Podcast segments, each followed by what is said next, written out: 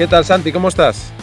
Pues muy bien. Después de, unas semanas eh, peleando con las agendas, eh, nos encontramos. ¿eh? Eso es, eso es. Lo importante es encontrarse siempre y tener esta posibilidad. Con lo cual, muchísimas gracias por, por, por aceptar la invitación de, de, Penalty Stroke, que este modesto proyecto que está empezando para dar visibilidad al, al mundo del hockey sobre hierba y que pues simplemente tengo que dar las gracias a, a todas las personas, eh, en este caso a ti en particular también, porque eh, todo está siendo como muy, muy fácil, ¿no? Y la llegada a, tanto a jugadores que han sido referencia e historia dentro del hockey español y mundial, como eh, a otros que se lo están siendo porque están todavía en, su práctica activa, pues es, es, muy, muy agradable, ¿no? Con lo cual, muchísimas gracias, Santi. A ti, a ti, por, por bueno, eh, por invertir tu tiempo en, este deporte, ¿no? Bueno, uno lo va descubriendo poco a poco y, se enamora de él, ¿no? Se, van, se van cariñando, lógicamente porque los hijos, en este caso mi hija Marta también tira de ello, pero, pero bueno, yo creo que es eh, agradable encontrarse con un deporte minoritario, ¿no? Más minoritario que otros eh, mucho más seguidos en, nuestro país, en este caso en España, pero que te encuentras pues eso, un deporte muy familiar, muy, muy cercano, muy próximo, muy accesible y donde pues el respeto hacia todo lo que rodea ese deporte pues es muy, muy alto y, si no tienes ese respeto rápidamente te dan una colleja y te sacan tarjeta, tarjeta verde, tarjeta amarilla. Oye, ¿dónde estás, Santi, ahora mismo? Pues mira, estoy en casa, en, en Haarlem, en Holanda, donde ya llevo años viviendo y bueno, ya debido al COVID, eh, el tema de, trabajar en la oficina aquí en Holanda se ha reducido mucho. Y bueno, al tener tres hijos y, el club aquí al lado y todo, que bueno, esta tarde tenemos que ir a entrenar, eh, pues bueno, he elegido eh, trabajar en casa. ¿Y cómo es un, un día normal en la vida de, de Santi Freisa ahora mismo? no me tengo que reír porque, eh, bueno, yo tengo tres, tres, niños y bueno, pues te levantas muy temprano, eh, haces, eh, bueno, haces que, bueno, que todo funcione en casa, em, llevo los niños al colegio y después dependiendo de, de, si toca trabajar en casa o la oficina, pues me desplazo. y después depende mucho, pues como eh, estás o de, jugador de hockey o de entrenador, en este caso de entrenador, pues bueno, es día de entreno o no. Y uno sabe que cuando es día de entreno hay una rutina y cuando no es día de entreno hay otra rutina. Eh, cuando hay entreno, pues, pues después de, del, eh, del trabajo, pues me voy al club, cenamos en el club y después de la cena, pues llego de casa, pues a, las, a las 10 de la noche o algo así. Oye, ¿y cuántos años tienen tus hijos? Pues yo tengo gemelos de siete años y la niña es de cuatro. Ah, o sea que dan guerra todavía, ¿eh? Dan guerra, sí, sí, sí. El, eh, trabajo en casa es, eh, bueno, es muy elevado. ¿Y, les, les eh, tira el hockey? Me imagino que sí, ¿no? Que teniendo en casa lo que tienen y, estando siempre vinculados a, este mundo, les, tira a los gemelos en este caso. Pues, sí, fue, una cosa muy curiosa porque, em, lógicamente, eh, bueno, nosotros en, en Tarrasa estamos acostumbrados que cuando eh, un niño nace, pues ya tienes un amigo el padrino o cualquier persona al lado que te trae un, stick pequeño, ¿no? Esto es una tradición. Y esto pasó también con mis niños, pero yo no soy un padre que, haya dicho, haya pensado, mis niños tienen que jugar a hockey, ¿no? Eh, es más, al, principio les apuntamos al judo, eh, después, eh, por el tema de COVID, que el hockey está muy parado, les apuntamos a fútbol y, fue, bueno, llegó un momento pues que, que bueno, como me venían a ver eh, a los partidos que, que, bueno, eh, siendo entrenador, que vienen a ver los niños a mis equipos y tal, al final dijeron, ah, pues el hockey nos gusta, eh, pero querían hacer los dos deportes. Y yo dije, no, los dos deportes no, o uno o el otro. Y un gemelo escogió el hockey y otro gemelo escogió el atletismo. Anda. Eh, pero, pero, ahora, a día de hoy, ya los, los dos eh, juegan a hockey. Ya han pasado al atletismo, pues bueno, estuvo muy bien unos meses. Pienso que en atletismo, tanto el atletismo como el judo son deportes, bueno, que da igual qué deporte vas a hacer después, te ayudan a, a crecer como deportista. Eh, técnica de, corre, de, de, carrera en el atletismo, en el judo, aprender a, a caer. Y pienso que han sido muy, eh, han estado muy bien para su desarrollo. Pero ahora, pues bueno, le, les gusta el hockey y, y, para mí solo hay una norma. Es todo lo que eliges, al menos lo vas a hacer un año entero. O sea, no, no, no vale el ahora no me gusta ahora no tengo ganas si te comprometes a un, con un club o con un equipo, lo haces durante al mínimo un año. Bueno, es una buena regla esa. de, de, compromiso, ¿no? Por lo menos. Exacto. Oye, Santi, ¿y, ¿y, qué recuerdos tienes mm, tú si te retrotraes a, a, la edad que tienen ahora esos gemelos de, de siete años y, y, te, y, te, llevamos ahora mismo a, a Tarrasa? Eh, ¿Qué recuerdos tienes de, de esa infancia en, en Cataluña? Todo es el club. O sea, todo funciona. A ver, nosotros aquí no nos damos cuenta, ¿eh? En, en España, pero en España tenemos eh, una cultura de club, que el club tiene muchos deportes. Uh -huh. Entonces, ¿qué significa? Que tú no vas al club solo para practicar tu deporte. Tú vas al club para conocer a gente, para, eh, para jugar a otros deportes eh, quedas con tus amigos y vas a ver lo que vas a hacer, no lo sabes. O un día juegas a fútbol, el otro día juegas a hockey, el otro día vas a la piscina y todo. Eh, y esto es un lujo. Un lujo para las familias que se lo pueden permitir y un lujo para tu desarrollo como persona y a nivel familiar, porque uno juega, el, padre juega tenis y el hijo juega hockey. ¿eh? Entonces, este ecosistema deportivo que tienes, o que al, menos yo crecí con él, te da muchas oportunidades. Eh, aquí en Holanda, por ejemplo, transmitiendo aquí, eh, aquí los, los, los, clubes son monoclubes, monodeportivos, o sea, hay el club de tenis, es el club de hockey, eh, el club de básquet. Y, y, cuando necesitan un tipo de instalaciones más cubiertas, es el club municipal deportivo, que en España también hay muchos. Eh, por, eso, ¿Por qué explico esto? Porque, bueno, porque yo iba al club y siendo el, el, en el, el, verano por el campus que tenía o en el invierno por el deporte que practicaba y todo, eh, mi, mi, infancia eh, giraba en torno al club. Y pues bueno, eh, con mis amigos, y eso significa el club, significa amigos, significa deporte, significa eh, horas, días largos eh, de estar en un entorno pues muy saludable, practicando deporte y, y pienso que esto, bueno, para mí ha, ha, marcado mi vida. Sin duda, sin ninguna duda. Eh, eh, aquí, por ejemplo, en, en, en, Asturias, como sabes, desde donde te hablo, desde Gijón, sí. Eh, y donde eh, Marta practica hockey eh, en categoría infantil y yo lo practico con los papis, em, claro. intentando no pegarme mucho con, con, el palo, entre el palo y yo la bola, que, que haya, buena, que haya buena relación, que cuesta. cuesta.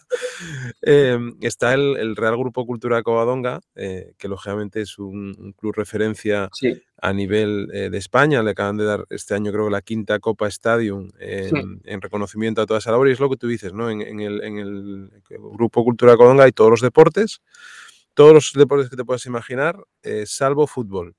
¿no? Sí. Eh, digamos que se, que se compita, no hay, no hay equipo federado de fútbol, si se practica en el campo, eh, los críos juegan lógicamente al fútbol con la pelota, eh, pero tienes atletismo, tienes tenis, tienes voleibol, tienes baloncesto, tienes balonmano, tienes natación, tienes hockey, que es una de las secciones ahora mismo más grandes que hay dentro del club. Y lógicamente esto que te acabas de decir de compartir con los amigos, entrar en el club el fin de semana a las 10 de la mañana porque hay partido ¿no? de las categorías inferiores sí. y cuando estás saliendo del club son las 10 de la noche.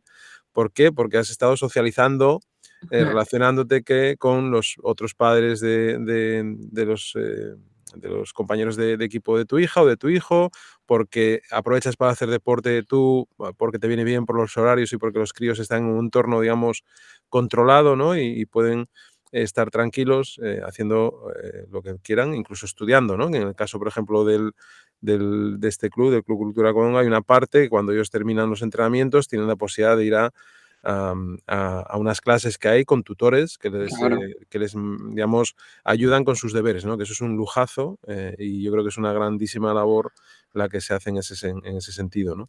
Em, oye, Santi, y entiendo que tú llegas al hockey en Terrassa, lógicamente porque estabas dentro de un club histórico, a más de, de, tradición familiar. Ahora nos, nos, puedes contar un poco sobre eso. ¿Y cómo te, te, vas introduciendo en, en, crecer dentro del club mm, y, subiendo de categoría?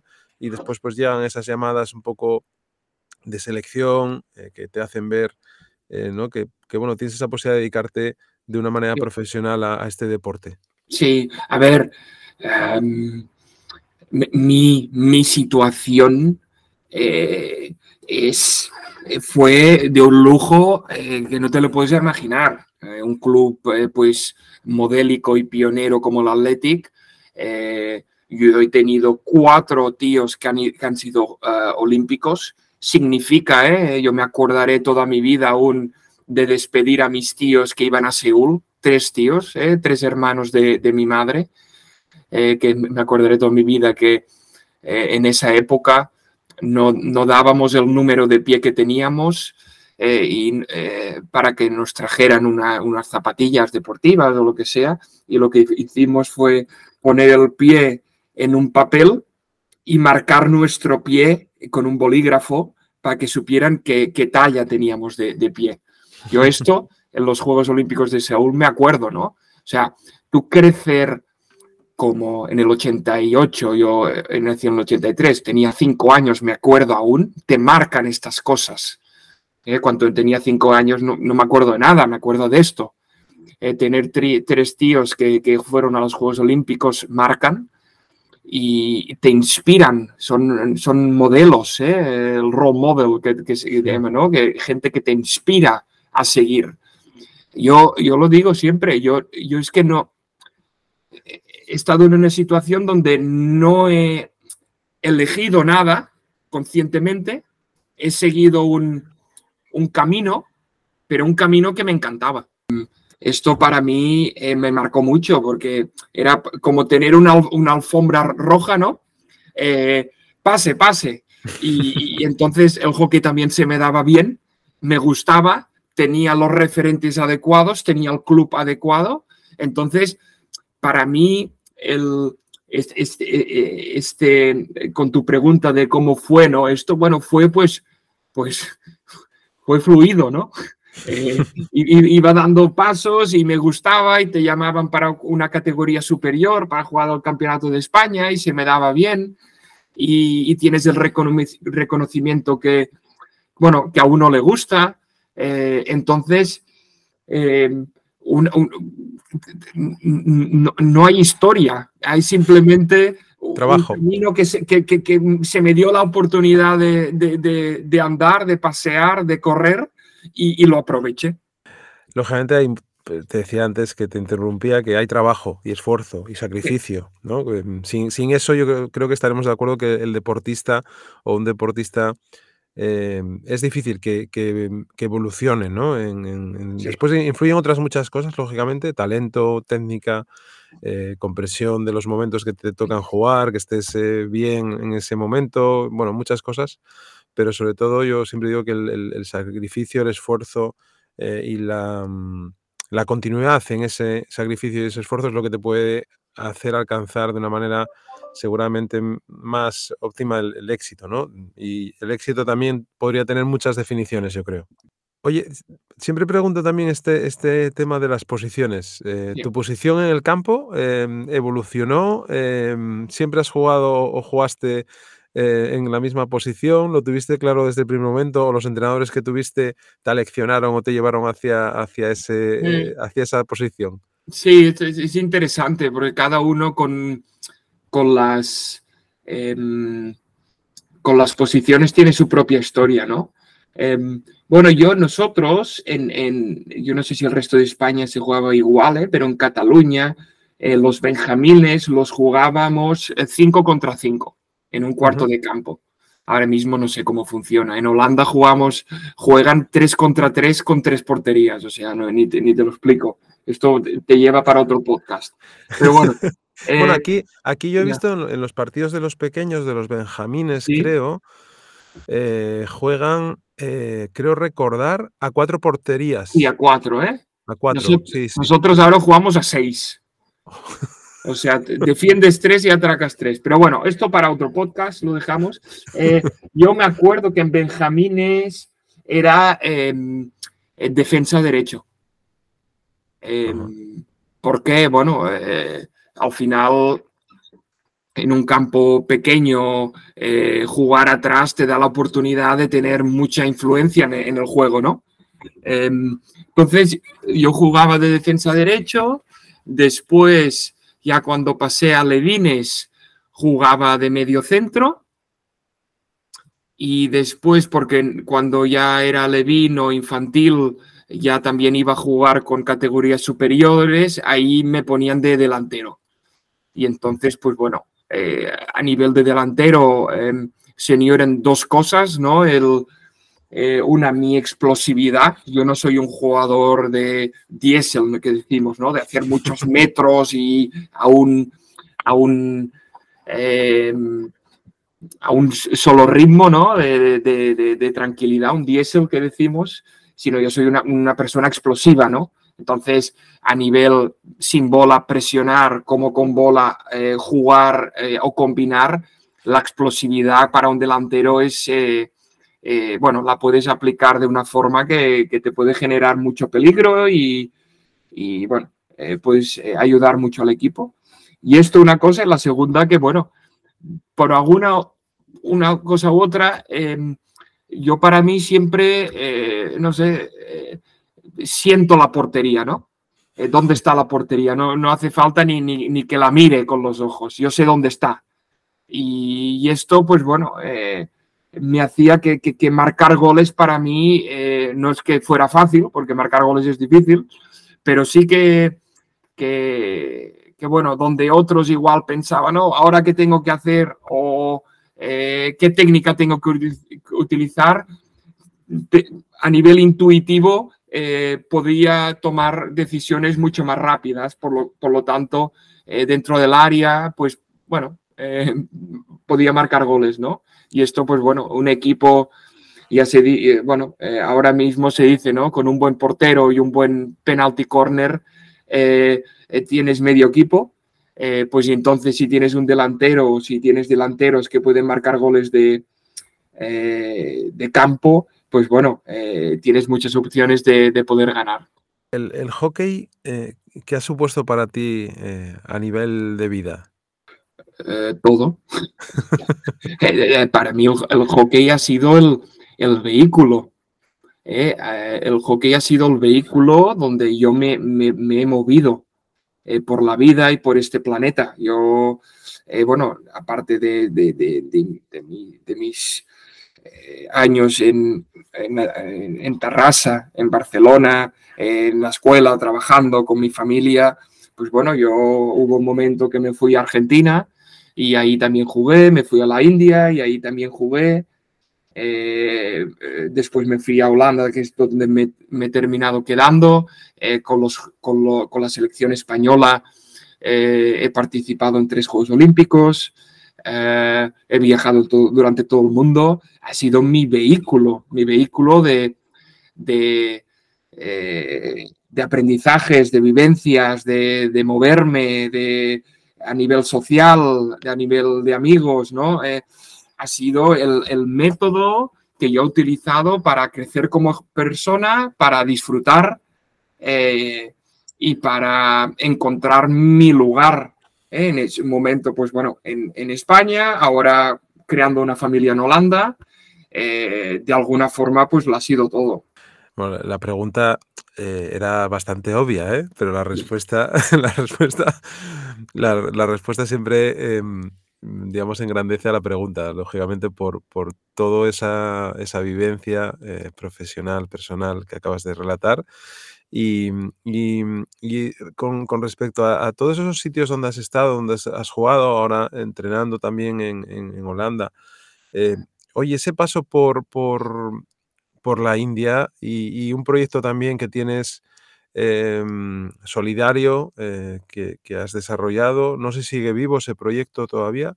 Eh, cuéntanos un poco sobre, sobre esa iniciativa tan, tan chula. Sí, a ver, eh, nosotros hubo, hubo, un momento en que, bueno, tiene, ya, ya has pasado pues todas las categorías inferiores, estás jugando en, en el primer equipo de tu club, juegas a nivel internacional y bueno, llega el, momento emprendedor, ¿no? Que dices, bueno, eh, muy bien lo que yo recibo, pero ¿qué puedo dar? ¿Eh? Em, y pienso que cada uno, uno lo utiliza más a nivel de, de, forma de vida y otros, pues bueno, eh, tienes algo dentro de decir, bueno, y las posibilidades que he tenido yo, ¿por qué no lo puede tener la otra gente, ¿no? Y entonces lo que haces, dices, bueno, pues me pongo de entrenador en el club para que las nuevas generaciones tengan una oportunidad, ¿no? Una oportunidad como yo tuve entrenadores y yo soy entrenador ahora, es una forma de retroalimentar el sistema, ¿no? Em, y, después con, con, con Andreu Enric, con Litus Valvé, eh, pensamos, bueno, y, y, la, y, otra parte del planeta, otro, otra parte es también de la, de la sociedad que tenemos aquí, eh, ¿cómo podemos ayudar? ¿no? Entonces, estuvimos buscando eh, formas de decir cómo podemos con el hockey ayudar a la otra gente. ¿Vale? Y a partir de ahí, eh, Andreu Enrique, que tuvo contacto pues, bueno, con la Fundación Vicente Ferrer, una, una fundación donde está en India, eh, bueno, intentando, haciendo realidad ¿no? un proyecto integral de desarrollo de la sociedad en India, en Anantapur, pues entró en contacto y, Andreu dice, bueno, esto que nosotros estamos pensando, ahí podemos eh, crear impacto, em, hacer la diferencia. Y entonces, pues bueno, eh, realmente Andreu fue la persona que lideró el proyecto, que, que bueno, que, viajó mucho ahí en la India y creó, pues bueno, realmente el proyecto que, que a día de hoy aún funciona. Pues, curiosamente, Litus Baibe, eh, que ha sido un jugador eh, que, bueno, que sería muy interesante para este podcast, que ha sido un jugador eh, que, bueno, que al final se hizo sacerdote y jugó los Juegos Olímpicos en Londres, es una persona que ahora mismo, a, través de su vocación, está fomentando proyectos deportivos para la, bueno, para gente eh, más necesitada en nuestro país, ¿eh? Eh, y aún lo hace. Em, y bueno, y ahí pues encontramos una fundación, una organización que estaba haciendo cosas para la sociedad con otros deportes como el cricket. Intentamos aplicar el mismo modelo que tenían con el cricket, con el hockey. Y a partir de ahí, bueno, yo viajé pues creo tres o cuatro veranos seguidos eh, también para, para bueno, ayudar, inspirar y dar entrenos. Y, a día de hoy, pues bueno, sí que es verdad que ya no, ya no viajamos más desde aquí, pues bueno, a nivel de obligaciones o a nivel de prioridades, pues no se da. Pero lo más importante de hoy es que a día de hoy en Anantapur la gente, eh, los niños tienen la opción de, em, de jugar a hockey. Y no solo de jugar a hockey, de jugar a hockey y de aprovecharse teniendo una beca para poder ir al, colegio a través del hockey.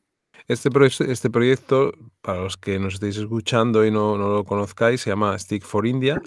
Y, como dice eh, Santi, pues eh, ha, logrado a través del, deporte, pues eh, hacer que esos jóvenes pues tengan también una, un acceso a, la formación, a la educación, pues de manera accesible y, que también les llena ¿no? en, este, este, sentido y, a vosotros por, ser los iniciadores de, esta iniciativa.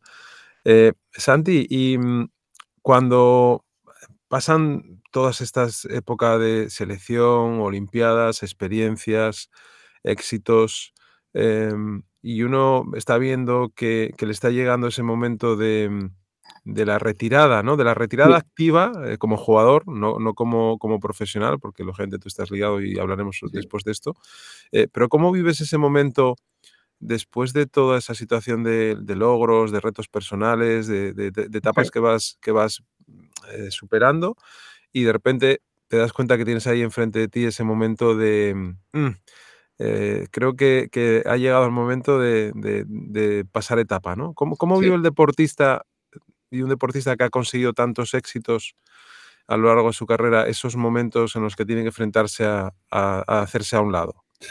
Sí, muy interesante, Luisma, esta pregunta. A ver, una, siempre eh, te encuentras a gente, eh, lo, típico. Eh, hombre, es que si tú sido futbolista, sería rico. si tú sido futbolista, hubieses conseguido esto te conocería todo el mundo. Eh, sí. Pero el hockey, la gran virtud, la gran cualidad que tiene el hockey por ser un deporte minoritario, igual, es que em, con el hockey em, no tienes la opción de dedicarte al hockey. En el hockey em, tienes que hacer las dos cosas. Jugar a hockey eh, eh, intentar eh, tener la excelencia con el hockey, ir a los Juegos Olímpicos con el hockey, que te, que te exprime, bueno, te, tienes que dedicar a tope y paralelamente te tienes que formar, ir a la universidad o un ciclo formativo o, formarte en, en, lo que creas que tiene que ser tu porvenir. ¿Por qué? Porque el hockey no te da no te da para ser rico, no te da para eh, ganar dinero. ¿eh? No, te digo que, que al hockey no se lo, al, jugador no se lo compense, ¿eh? no, te digo esto porque creo que los clubes y las federaciones, pues bueno, hay las ve casado y todo, ¿eh? pero, pero es una cosa de, no es para el futuro, es para el presente, ¿vale? Entonces, el jugador de hockey eh, es un jugador eh, de hockey que es jugador y es estudiante o es jugador y es trabajador. Y esto es una gran virtud porque igual que sí que te limita al corto plazo o sí que al corto plazo te hace em, no estar muy eh, cómodo en algunas situaciones, pero al, lado, al, largo plazo te beneficia. ¿Por qué? Porque tú al final de la carrera has tenido una carrera, has logrado algunos objetivos, algunos objetivos pero has tenido tus vivencias y estás preparado. Estás preparado para entrar a una, carrera laboral o a, extender tus estudios con algo más. Al ser jugador de hockey has podido eh, conocer a mucha gente que te puede ayudar. Eh, y esto es muy importante, ¿vale? Primero comparando los, los, los deportes o la situación. Pero, lógicamente, ahí no está todo, porque sí que tiene esta virtud, esta virtud o esta situación en que tú te tienes que formar, pero por otro lado está más el, aspecto emocional. Eh, tú has ido alimentando tu ego y alimentando tus hábitos en un mundillo, en una situación donde eh, la vida real es diferente. Y aquí está un tema, ¿no? El, este, el aspecto eh, de, a nivel de preparación. Yo pienso que el jugador de hockey está preparado para entrar a una eh, eh, next level, o cómo se llama esto, el, siguiente paso para tu carrera. Etapa. Em, pero a nivel emocional, lógicamente, cada uno lo vive de una, de una forma diferente. Tienes que aceptar que la vida que has tenido hasta ahora eh, tienes que estar agradecido y te ha dado todo y ahora empieza otra vida, ¿no?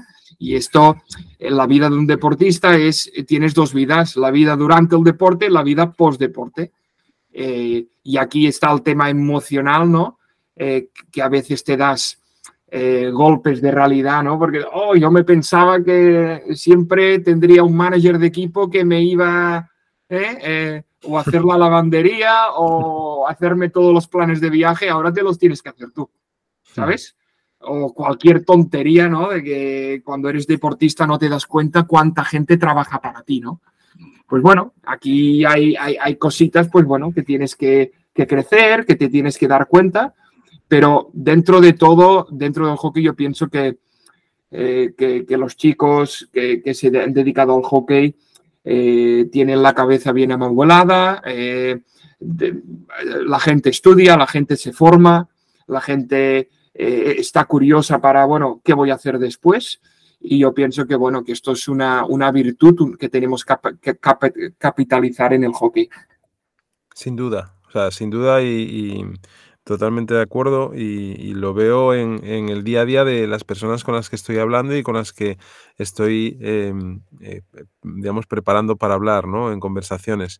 Eh, yo creo que es, algo que, que, debéis explotar mucho más a nivel de imagen, eh, porque el deportista a veces pues tiene esa imagen un poco seguramente vinculada por, otros deportes, em, de, no, no, no, no, formado correctamente, ¿no? Y, yo creo que en este caso es totalmente lo, contrario y, sobre todo una cosa que acabas de decir que es muy importante, que el deportista cuando termina esa carrera profesional en el deporte, eh, o amateur, me da lo mismo. Si no has llegado a, tener muchos éxitos, has podido también competir en una liga que igual no es la principal, pero es la secundaria. Em, te ha dado eh, un bagaje para, para enfrentarte después a la entrada de un mercado laboral que seguramente en función de, ese, de, esa carrera pues lo habrás tenido que anticipar o, retrasar, ¿no? Por los compromisos que mm. lógicamente tenéis los jugadores internacionales y, las competiciones que, que, se derivan, etcétera. Y ahí está también la parte que, que hemos hablado en otros episodios, el tema de la parte mental, ¿no? De, de, mm. de entrenamiento y de preparación ya no solamente durante eh, los partidos o para afrontar un reto, una competición determinada, por la exigencia que, supone, por los entrenamientos que has tenido que hacer, por todo el sacrificio que, como tú dices, esa, esa, exprimidora que es que llegues a unas Olimpiadas, que llegues bien y que encima durante un periodo de 15 días, dos semanas o lo que dure tu competición vas a ser el foco y todos los medios están ahí. Y solamente están ahí en ese momento porque después se olvidan de ti, ¿no? Se, olvidan de ese deporte y se, se olvidan del jugador, salvo que se consiga un éxito como puede ser una medalla olímpica, que en el caso, pues igual puedes tener un poco más de recorrido, pero eh, poco más.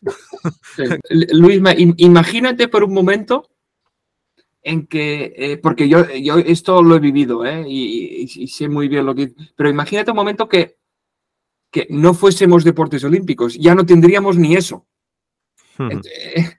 Entonces, em, estamos en un sistema que está em, en este sentido mirando desde el deporte minoritario enfermo, ¿vale? ¿Por qué? Porque eh, a nivel eh, de medios de comunicación, a, la, masa eh, solo le interesa lo que haga el fútbol y lo que si hay algún desastre es lo que nos interesa. y este es el sistema en que vivimos. entonces, eh, no, nos tenemos que poner, ah, pues el sistema, pues no hacemos nada. No.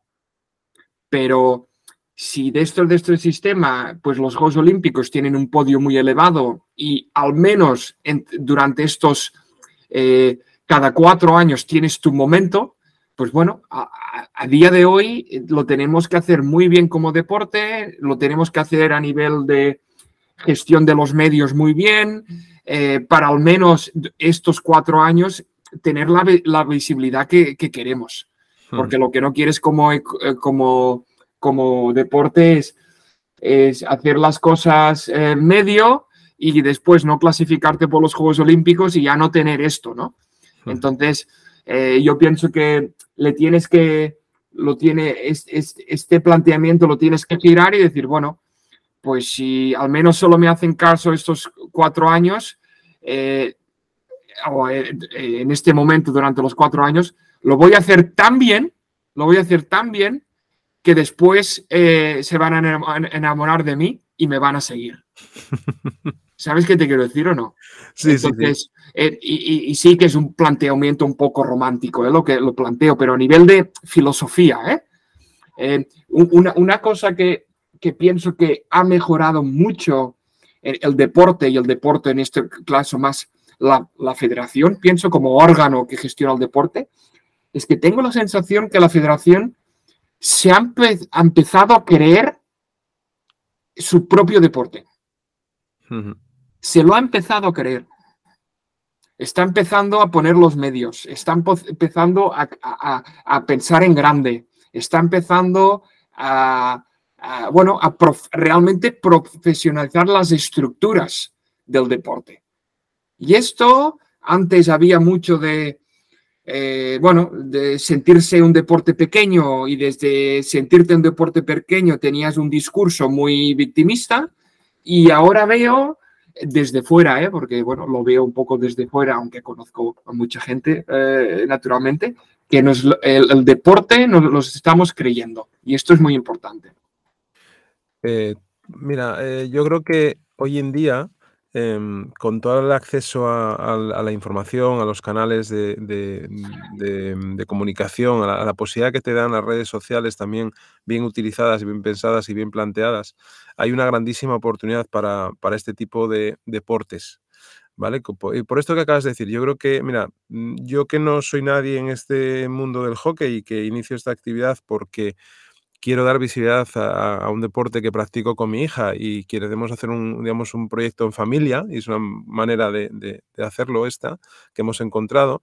Eh, recientemente he estado hablando con la federación, eh, más que nada porque lo que yo no quiero es em, hacer ciertas cosas que puedan perjudicar a este deporte, ¿no? Es decir, si tú hablas, hablas con alguien, pues lógicamente tendrás que estar, que estar alineado con las organizaciones que están liderando que son históricas de ese deporte y lógicamente por respeto y por eh, y por, y, por ética hacia ellas, ¿no? Entonces, lo que me he encontrado es esto que tú acabas de decir, es eh, eh, una, una federación que está abierta a escuchar, que cuando tú contactas con ellos te escuchan y te devuelven la información y que te permiten eh, entrar en su canal, ¿vale? De comunicación para, digamos, ayudarnos mutuamente, ¿no? Porque, porque al final lo que nosotros queremos es dar visibilidad al hockey y si, si hay la posibilidad de encontrar algo en, ese, en, ese, camino, digamos, que sea para eh, revertirlo en las categorías inferiores, ¿no? que sería mi sueño. Si, si tú haces crecer un proyecto como este,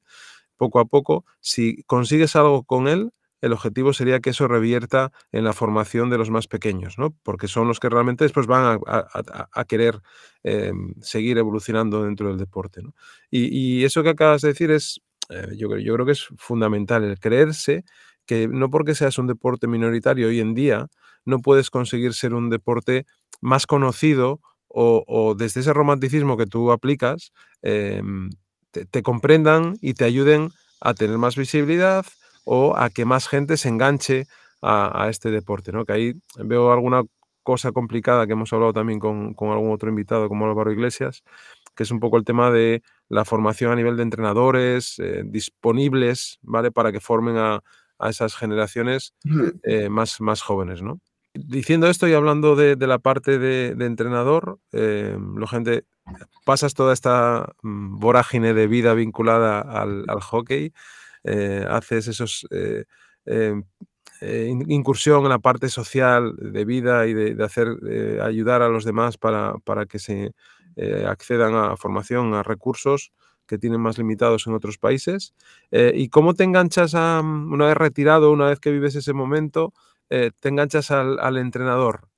¿Y cómo vives esa parte de, ahora soy yo el que ayuda dentro de un staff o, liderando em, el equipo y ayudando a los que están peleando por conseguir títulos, ganar partidos, evolucionar dentro del deporte? Eh, las cosas, no, no sé, las cosas de la vida. Yo, después del Mundial de 2014, eh, con Salva Indurain eh, en La Haya, decidí que, bueno, ya por, bueno, ya me estaba, ya tenía un trabajo en Holanda y, bueno, y, ya tenía un desgaste, ya tenía unos años y todo, pues podría pues, decir, ¿lo puedo seguir haciendo? Sí. Eh, está alineado con, con, el estilo de vida y con lo que yo quiero a día de hoy, pues bueno, pensaba que no. Y por ese, por ese motivo, eh, bueno, decidí dejarlo. Soy una persona muy blanca. ¿Qué años tenías, Santi, en ese momento? Pues en el 2014, pues tendría 31 y, ya 31 años, pues bueno, yo ya decidí, pues bueno, ya yo, había tenido muchas lesiones y, bueno, y veía que, bueno, con el trabajo, eh, vivir en Holanda y, todo, pues bueno, el desgaste era, era, era grande en ese momento y decir, bueno, em, es, como todo, siempre es eh, todo lo que inviertes, después tienes más posibilidades o menos a tener un resultado, ¿no? Pues bueno, yo lo que había que, lo que tenía que invertir en ese momento para mí era mucho o era más de lo que yo quería. Entonces, pues bueno, decidí en este momento, pues lo dejo, yo no me voy a estar aquí haciendo el, el vago o haciendo eh, a nivel de, compromisos, haciendo compromisos a medias, ¿no? Pues bueno, yo en ese momento pues decidí dejarlo.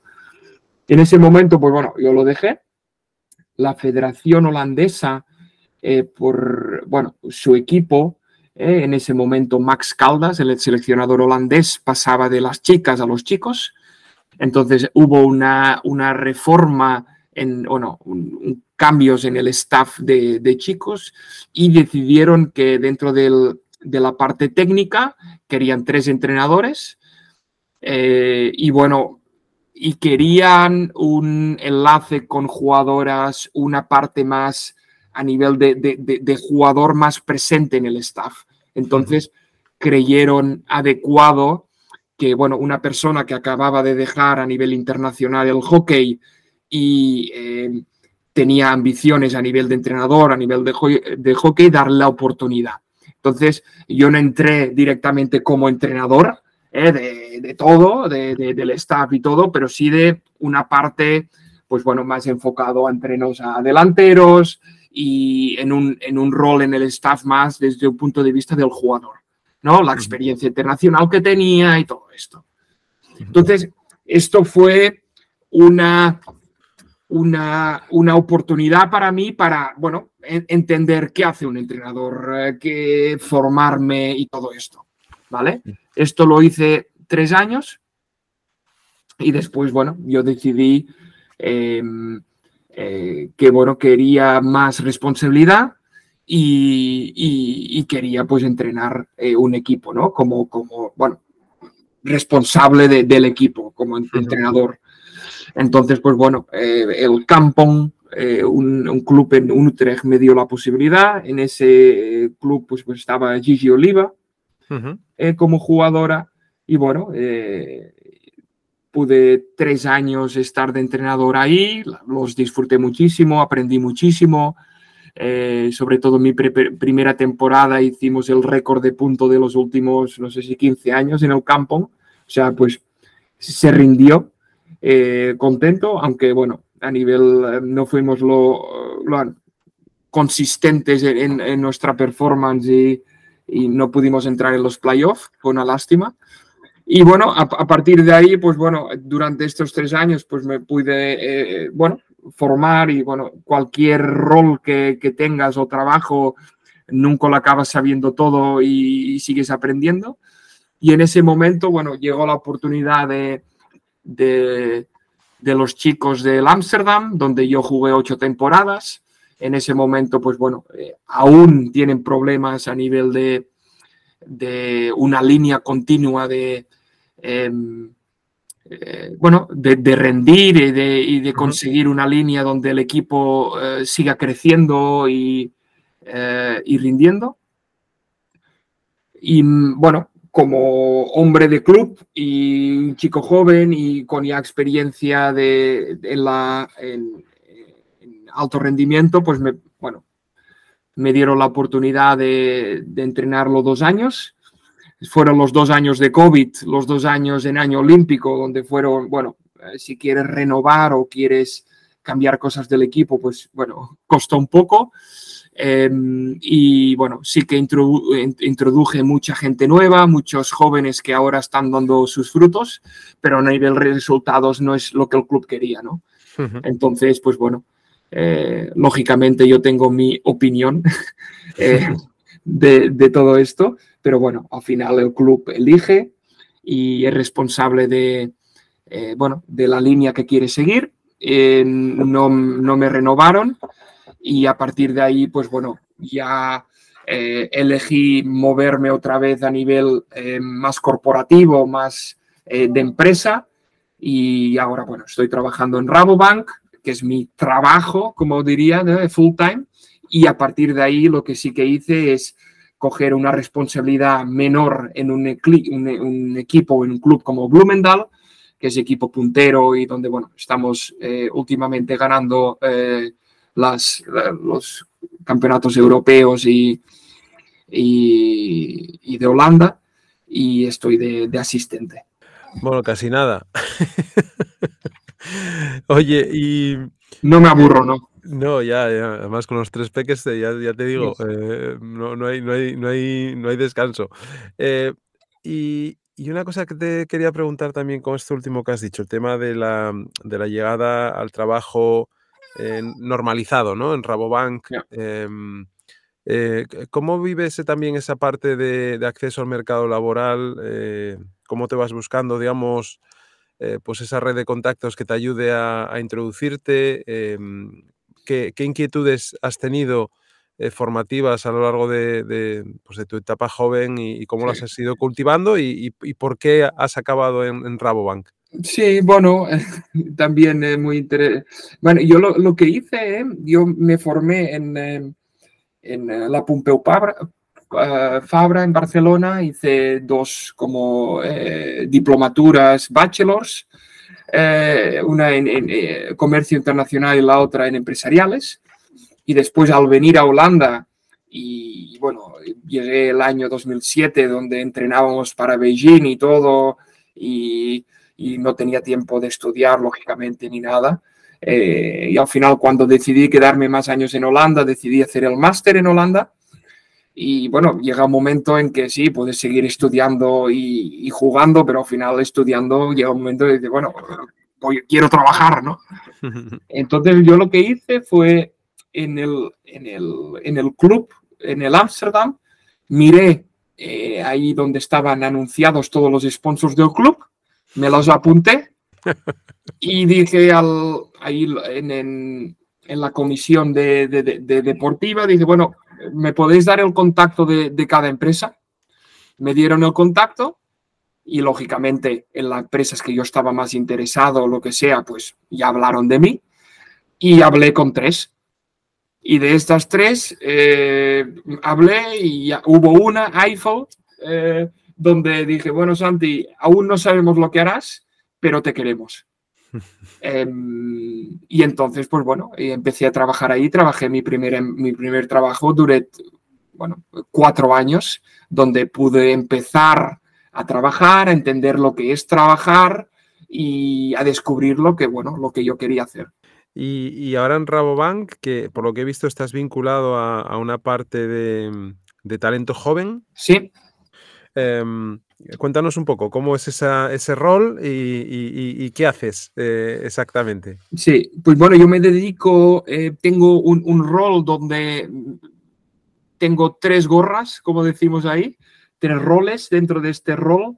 Eh, una es, hago temas de coaching para, los, em, para los que empiezan a trabajar en nuestra empresa, para que hacer que durante su primer año y medio puedan crecer rápido y bien. Después tengo un rol así medio de recruiter, ¿no? De gente que ayuda a, dentro de la empresa a entender cuáles son tus fortalezas, cuál es el desarrollo y la ambición que tienes y dónde la empresa es tu mejor puesto para encontrar. Entonces, eh, bueno, esto. Eh, y después está un tema de a nivel de programa, ¿no? ¿Qué elementos tienen que haber en, un, en el programa de, eh, de crecimiento del talento para que este, esta gente joven pueda crecer el, lo más rápido y lo mejor posible. Qué chulo, ¿no? Esa, esa labor de... Sí, yo no, yo lo digo siempre, yo no trabajo, yo me lo voy a pasar bien. ¿eh? no, pero todo lo que tiene que ver con las personas, con, con no educar, sino orientar a la gente, también tener la capacidad de motivarlas en un momento dado y después encontrar el propio talento para, para la compañía, eh, a mí me parece un trabajo súper súper bonito, ¿no? En el sentido porque te, digamos que estás construyendo también futuro para la compañía, ¿no? En ese sentido. Fíjate que mira, que hace, hace unos años, bueno, hace un año y medio, yo creo, entrevistamos para otro podcast que tenemos en, nuestra empresa a, Jan Beldisk, que es el responsable de em, inteligencia artificial de Rabobank. Ah. Eh, ya, te pasaré, ya, te pasaré el, podcast porque es eh, una persona que a mí me, me, recomendó otro amigo. Eh, por eso estas redes que vas tejiendo en la vida, a veces nunca sabes dónde te van a llevar. en este caso, Francisco Martín, que es una persona que está en Estados Unidos y que es un especialista en temas de inteligencia artificial y datos, me recomendó a, a Jan eh, porque su empresa trabajaba para Rabobank y me dice, oye, tienes que hablar ah. con, esta persona para que os explique desde Rabobank qué proyectos eh, y cómo están trabajando en el tema del dato en el sector eh, financiero, ¿no? Y fue una, no la hice yo, la hizo mi, compañero Jesús, que, se maneja mucho mejor en el inglés que yo, y hizo la entrevista con él, ¿no? Bueno, pues os dejamos ahora con la pregunta que hace Marta a Santi. Hola Santi, bueno, lo primero que te quería decir es que felicidades por em, toda tu trayectoria deportiva y, eh, por dar visibilidad al hockey sobre hierba eh, en España. Eh, bueno, espero que tus hijos y tú estéis bien. Y mi pregunta que quería mm, decirte, bueno, que te quería que preguntar es que, mm, ¿qué cosas eh, te han ayudado y servido em, para ahora en el ámbito laboral hacia otras personas sobre motivación y etcétera. Así que gracias y un abrazo. Chao. Marta, qué, qué preguntita que me haces. Em, eh, muy interesante y, creo que, bueno, en el rol que yo estoy, que tengo ahora a nivel de empresa, mi, mi trabajo, solo hago esto, es intentar ver eh, una persona con ambición que, quiere dar pasos hacia la excelencia, hacia algo eh, muy importante, eh, cuáles son las piedrecitas que se va encontrando y cuáles son las soluciones que tienes, ¿no? Una cosa muy importante eh, que, le pasa, eh, que, utilizo, ¿no? Es que cuando tú tienes tu propia carrera y quieres eh, conseguir cosas importantes, tú mismo te crees muy importante.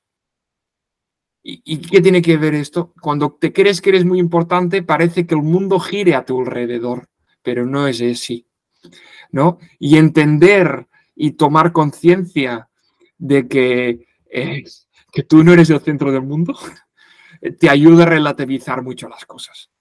¿no? Ayuda a que todo el aspecto emocional y, la presión que tú te pones a ti mismo se diluya. ¿no? Esto es una cosa esencial, ¿no? Eh, la, gran, la gran suerte que tiene un deportista de élite es que todos los aprendizajes que ha tenido en, su eh, eh, carrera deportiva si los, realmente los aprendes, los puedes aplicar en tu segunda carrera, ¿no? Y este es, un, es, uno, ¿no? Que cuando tú te crees tan importante, tan importante, eh, cualquier problema se hace mucho más grande de lo que realmente es. Otro tema, para mí eh, eh, muy importante, es realmente enfocalizar en, en realmente lo que toca en cada momento. ¿Qué quiero decir? Eh, cuando tú tienes mucha ambición y quieres conseguir muchas cosas, llegan momentos de compresión que, que bueno, eh, que quieres hacer las cosas rápido y que quieres hacer las cosas eh, ya, en el momento ya. Y, entender que, bueno, que cada cosa lleva su tiempo y entender que focalizarte en, el, en la tarea o en el, rol que tú tienes en un equipo, ayuda a, concentrarte en las cosas que, que tú eres responsable, que tú puedes influenciar. Muchas veces en momentos de crisis, en momentos de máxima presión, nos focalizamos en, eh, en todo y esto es en nada. Y esto es muy importante. igual diría estas cosas porque, bueno, Mm, creerte importante y focalizante en lo que toca en cada momento. Si tú haces esto, eh, pienso que bueno, el, 80% de em, distracciones o de cosas que nos influencian negativamente te los puedes secar de encima. Oye, Santi, eh, muchísimas gracias, de verdad. Em, es, un, es un placer eh, poder hablar contigo. Eh, es un descubrimiento, como te decía al principio, tener la posibilidad de, de, esta manera tan natural llegar a, grandísimos deportistas y no, no tengo ninguna duda que serás un grandísimo profesional en el trabajo que estás eh, desarrollando ahora, porque mm, la pasión que se transmite se nota en, la voz, ¿no? Cuando uno hace lo que le gusta y lo hace con pasión, que es otra parte súper importante para hacer las cosas bien, eh, pues se nota, ¿no? O sea que muchísimas gracias por tu tiempo, Santi, aunque nos ha costado un poquito, pero sin duda ha merecido, a mí por lo menos, te doy las gracias a nivel personal, ha merecido muchísimo la pena y, te doy las gracias por este tiempo que, que me has dedicado. Luisma, para mí darte las gracias de de bueno, eh, de creer en este deporte y, de tu tiempo y tu energía la dediques a este podcast. Eh, no sé cuánta gente lo va, lo va a escuchar, pero em, está hecho, pues bueno, tú decías con la pasión, ¿eh? La pasión es, eh, tú, si tú miras qué es la pasión, la, pasión es, es lo que viene del corazón. Si tú lo haces con el corazón, ¿qué más da cuánta gente o quién lo escuche? porque cada granito de arena que vamos aportando cada uno desde su, desde su rol ¿eh?